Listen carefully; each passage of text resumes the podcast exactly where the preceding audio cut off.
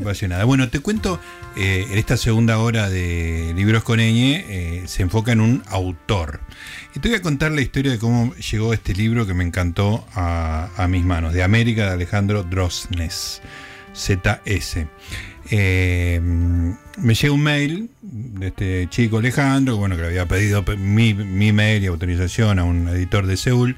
Este, me dice, mira, yo escribí un libro, acá sería una crítica de, en la agenda, tiene que ver con la Copa Libertadores, con, la, Uh. con la gesta, qué sé yo. Ah, sí, ya, le- ya leí la crítica de Quintín, me gustó mucho, me parece...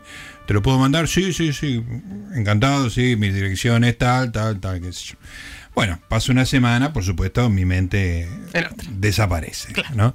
Entonces un, un sábado estaba esperando que lo vengan a buscar al pequeño Elías y suena, media hora antes suena el, el- el timbre, ¿no? Entonces yo, como vivo en PH de la parte de arriba, salgo al balcón a ver quién era, a ver si era mi suegro, que, que todavía no estaba listo el pequeño Elías, ¿no? Entonces veo un pibe con gorra de lana, hacía mucho frío ese día, en bicicleta. No me dice para Gustavo, me muestra un libro y me dice para Gustavo. Ah, bueno, le digo, ya bajo. Entonces yo bajo con la duda metafísica de siempre de si el que te trae un libro le tenés que dar propina o no. Viste que es un problema. Ah. Y hoy es, ese, hoy ¿no? es una complicación. Claro, ¿Y después ¿no? de Porque el que te trae comida, eh, ya sabes que sí, digamos. Claro, ¿no? eso sí. Ahora, este es un servicio de entregas que es aparte, lo paga la editorial, qué sé yo. Entonces, aparte, ¿qué libro será? No tenía idea, que es un sábado, además, que yo. Entonces bajo la escalera y este chico me dice, este es el libro de la Copa Liber- Ah, vos sos el autor, sí. No. Ah, no podía creer. Y era exactamente Alejandro Drosnes. Es la primera vez que un autor me trae el libro a la casa y que después lo leo y a la semana le digo a charlemos porque este libro es extraordinario. Y lo tenemos en línea. Alejandro, ¿cómo te va? Gustavo te saluda. ¿Qué tal, Gustavo? Buenas noches. Bueno, ¿cómo andás? ¿Bien? Bien, también es mi primera vez en la radio, así que es parejo. Ah, está muy bien. Es tu primera entrevista radial.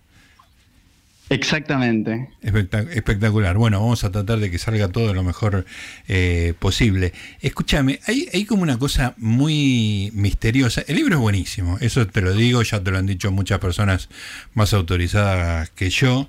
Este, pero tiene como una cosa misteriosa, hay como una cosa muy de, de que lo hiciste vos, de que la editorial se llama De América, el libro se llama De América, el, tu, el tweet con que salís se llama De América, tu biografía en la solapa tiene un renglón. Este, dice Alejandro Dornes, nació en Buenos Aires en 1980, de América, el continente de la Copa Libertadores, es su primer eh, libro. Este, eh, ¿De dónde saliste? Eh, qué primera pregunta. Qué primera Más difícil no había. ¿De dónde salí? Eh, Alguna respuesta debes saber, aunque sea falsa, no importa. ¿De dónde salí? Eh, mira, mm, salí de la Facultad de Letras eh, y mm, eso es como lo único que consideré poner en la, en la biografía y en la solapa. No me, no me pareció muy relevante poner otra información y esa es como la única que dudé, pero como el libro es futbolero y demás, me pareció que no tenía mucho que ver que yo estu- haya estudiado letras, digamos.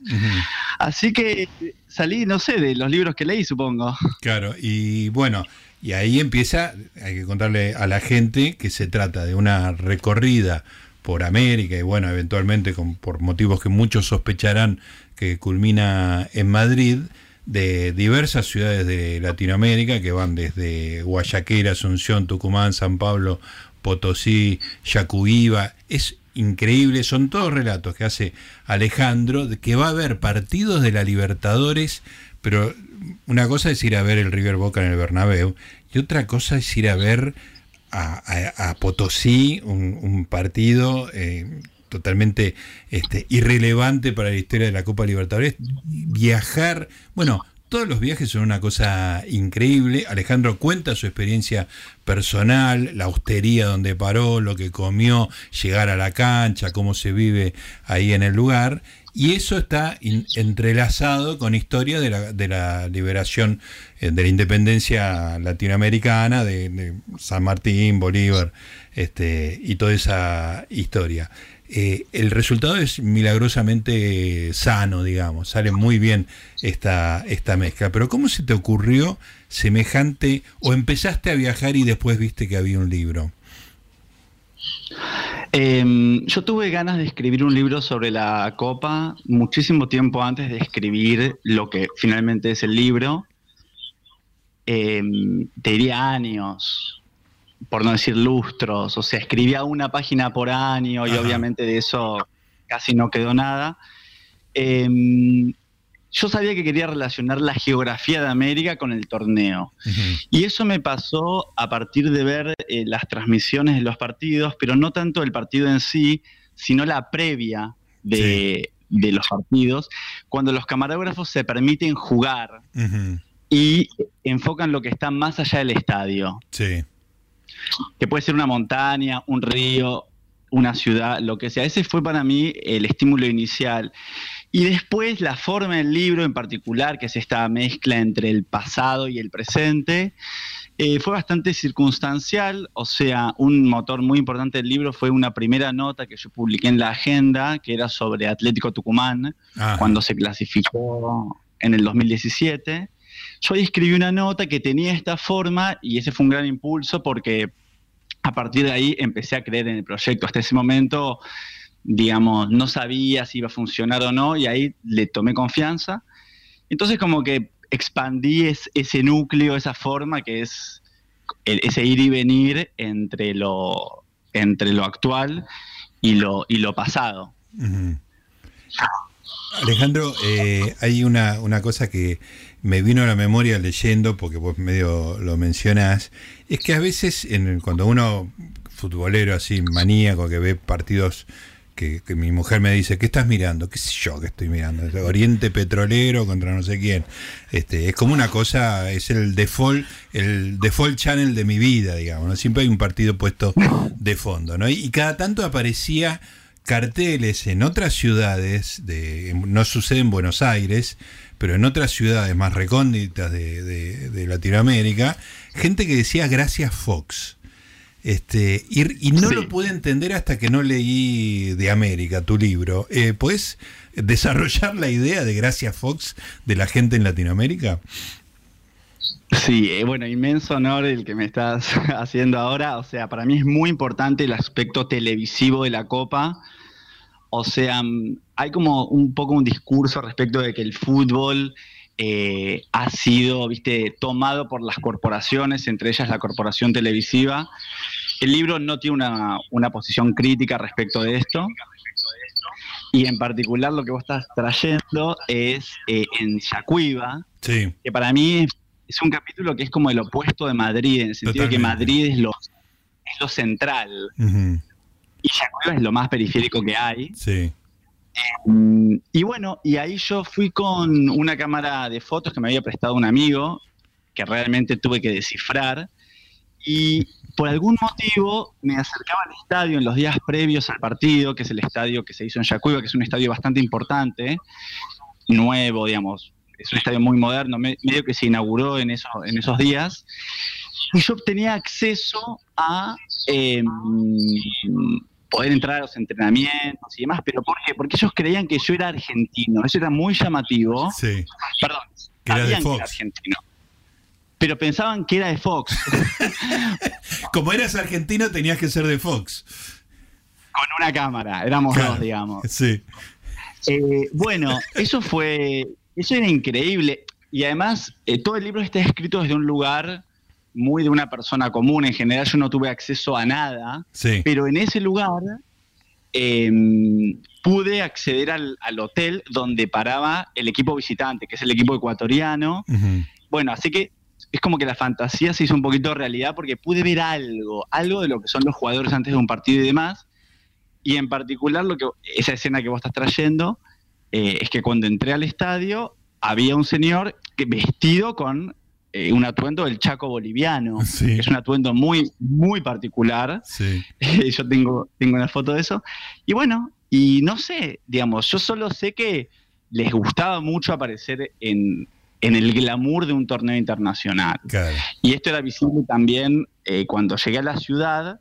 Me pasó mucho, ¿no? Que yo iba a los lugares sin saber qué iba a buscar.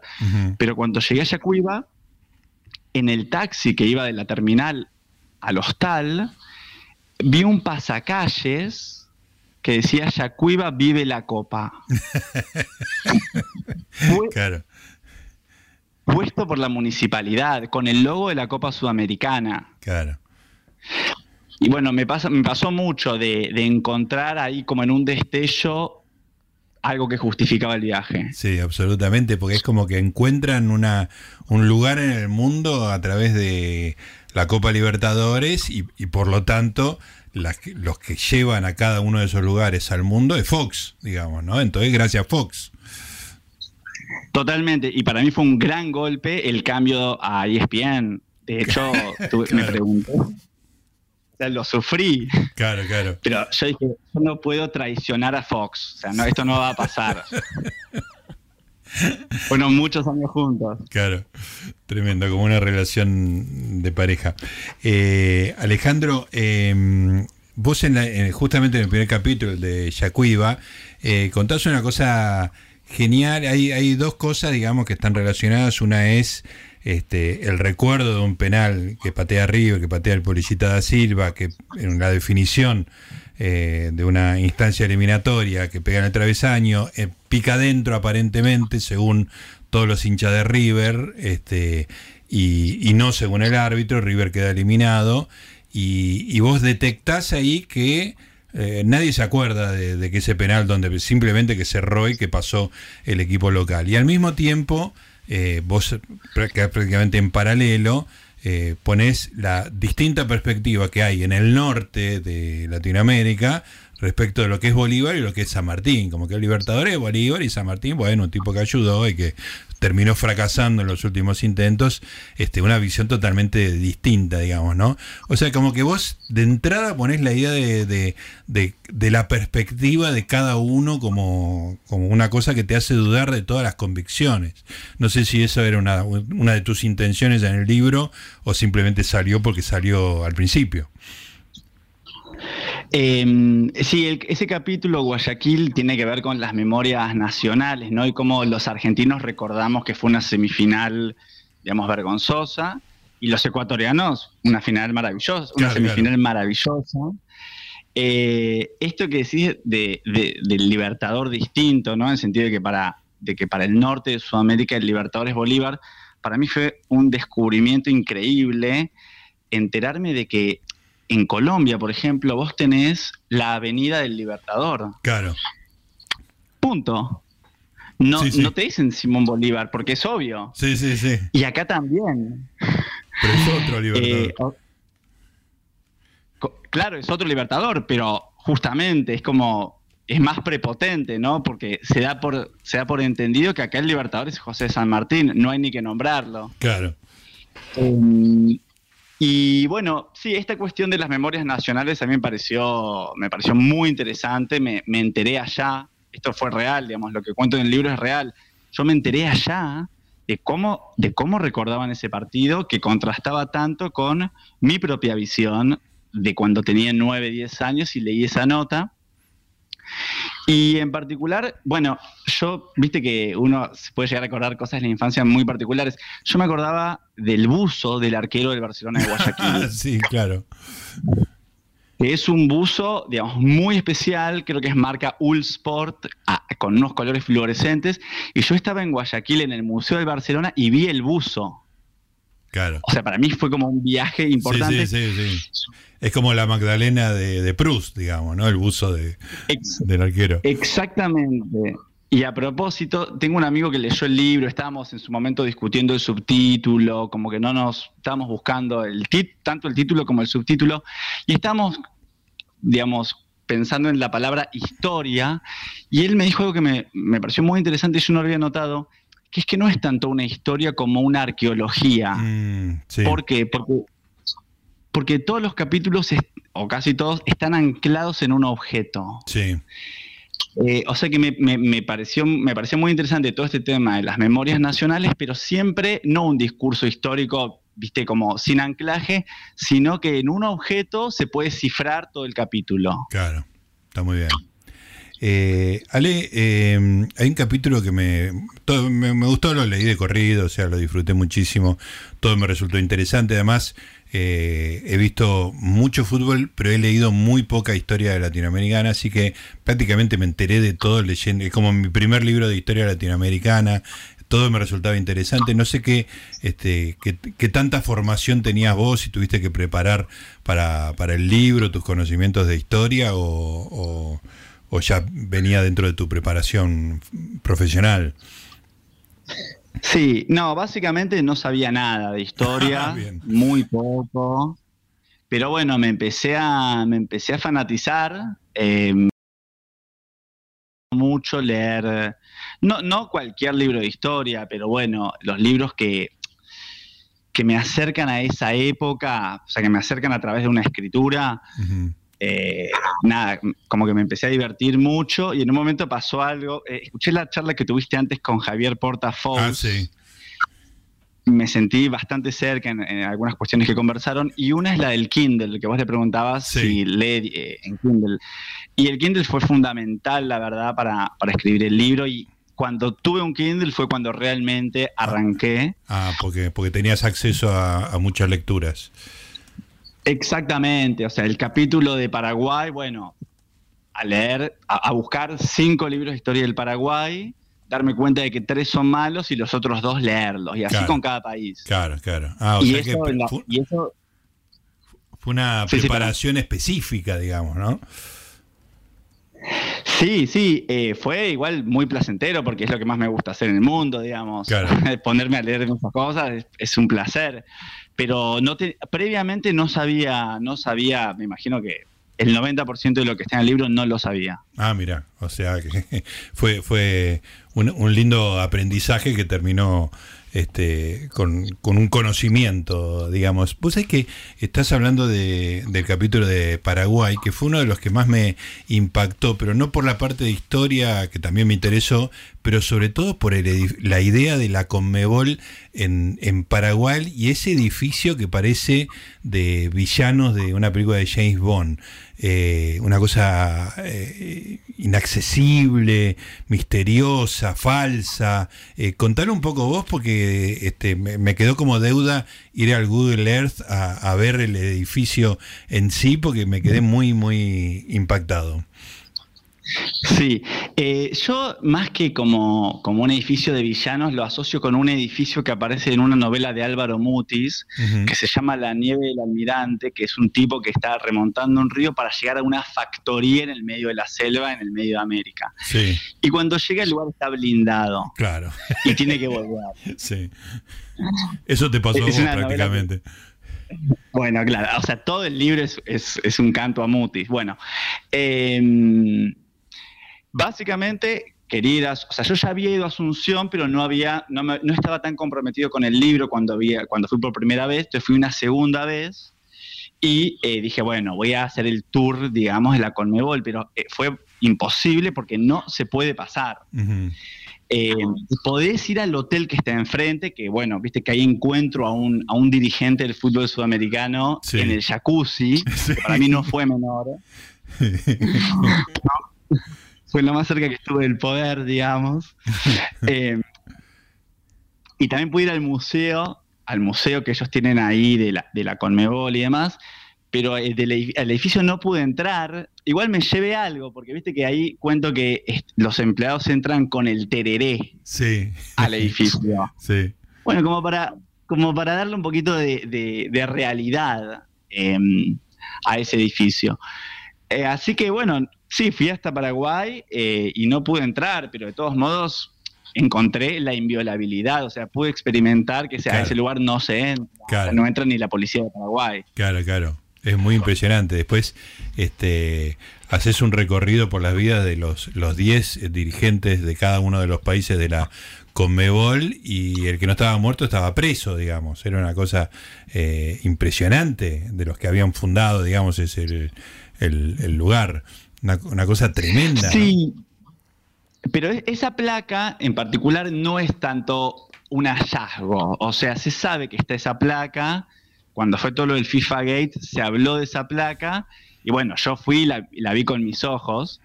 Eh, pero es algo que, digamos, se comentó en aquel momento del FIFA Gate. Eh, pero sí, básicamente lo que muestra es que toda esa gente terminó presa. Sí, sí, impresionante. Escúchame, y también es muy, muy graciosa la escena del museo, porque es un museo para que nadie vaya, que prácticamente te echaban, que vos querías ir al museo y no te dejaban ni verlo.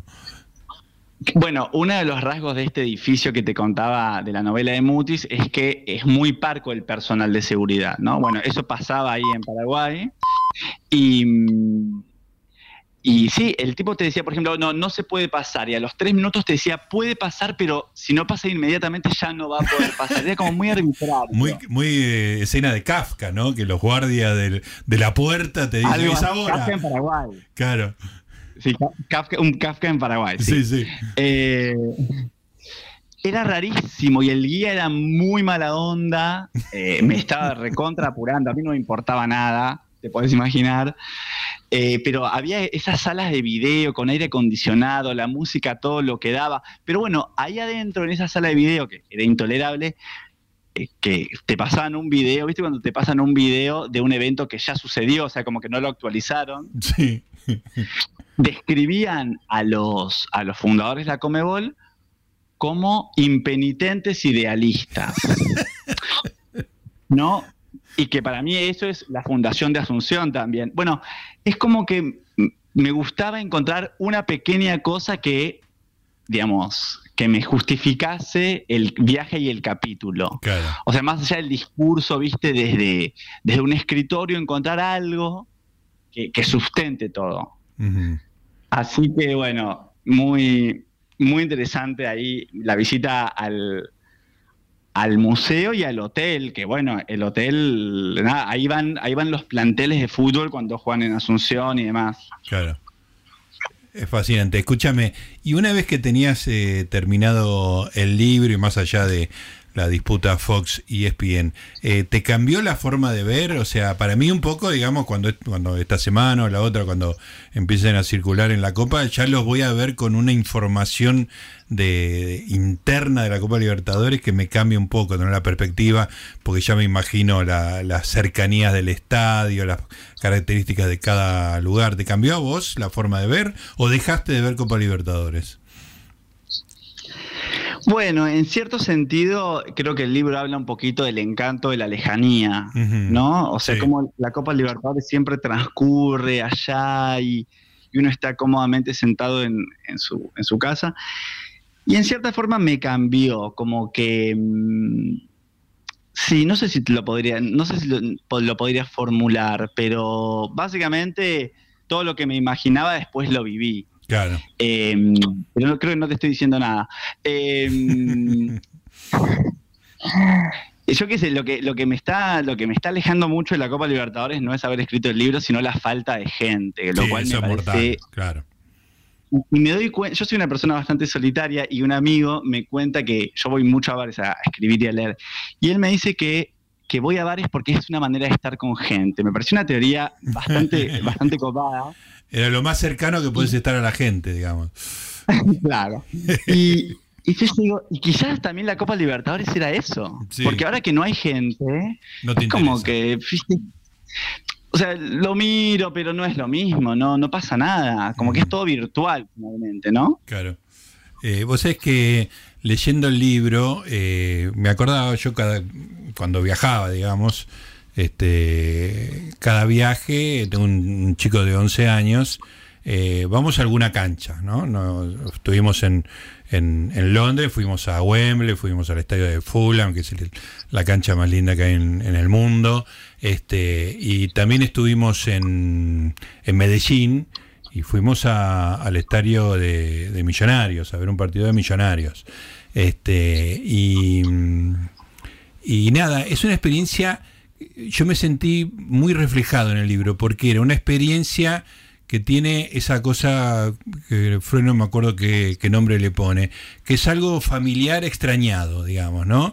Este, era como ir a la cancha de Argentina, pero un poquito diferente, ¿entendés? O sea, eh, los, los los, eh, los, vendedores de chorizo venden una cosa eh, no exactamente igual, las hinchadas cantan lo mismo, pero lo cantan con un acento distinto. Es como meterse en un mundo ligeramente alterado, ¿no?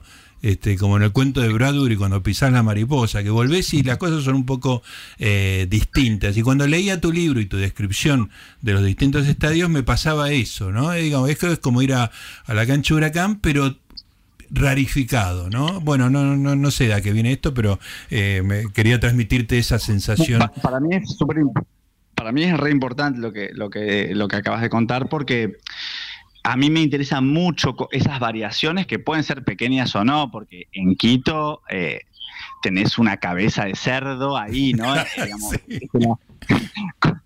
Eso no es menor para mí. Entonces, a mí me interesa mucho esos cambios, o en Potosí, como la gente a la cancha y no se mueven por el frío que hace. Sí. Y cómo se repite todo el mundo de los logos. Eso para mí es, mm. digamos, los auspiciantes. Eh, me parece muy interesante esa repetición en cierto plano y diferencia en otro. Es que para mí lo más lindo de la Copa es que puedas jugar en una cancha impactante, como decirte una cancha en Buenos Aires o una cancha en San Pablo, y después tener que ir a, jugar a Oruro, Potosí. E, eso para mí es como su mayor encanto, esa diferencia. Y ahí nació el libro también, viendo partidos que yo decía, pero esto dónde está sucediendo. Eh, me acuerdo del San Lorenzo, hablabas de, ah no, el muchacho recién era de, argentinos. Bueno, pero San Lorenzo yo me acuerdo en, en la Copa del 2008 que jugaron en el Monumental, pero antes habían jugado en el estadio de Potosí y me impactaba que, un torneo viste presentase escenarios tan distintos. Incluso, eh, ya este, extendiendo un poco la idea, eh, a mí yo siempre pienso en, en Messi, digamos, ¿no? Cuando viene a jugar Copa América, ¿no? Messi, que, es una persona con menos limitaciones del mundo en términos de materiales, digamos, ¿no? Y de repente tiene, eh, viene a la Copa América y tienen que ir a jugar a, no Copa América, incluso las eliminatorias, ¿no? Que tenés que ir a jugar a Caracas o tenés que ir a jugar a, Lima y de repente está en, en un hotel Messi compartiendo pieza con De Paul, ¿viste? O sea, no está en, el, en la habitación presidencial del hotel más caro, ¿no? Este, y ese mundo del jugador de fútbol trotamundos que, que puede cambiar cuatro grados de nivel socioeconómico en un, en un mismo torneo, ¿no? Eso también me parece fascinante y está un poco en la Copa Libertadores. Sí, eso para mí es muy, creo que un poco el libro habla de los contextos y, bueno, ya que los jugadores de fútbol son los que atraviesan esos contextos, creo que eso está en el libro con Matías de Federico. Ah, eso es buenísimo. Que aparece, que aparece ahí en Yacuiba.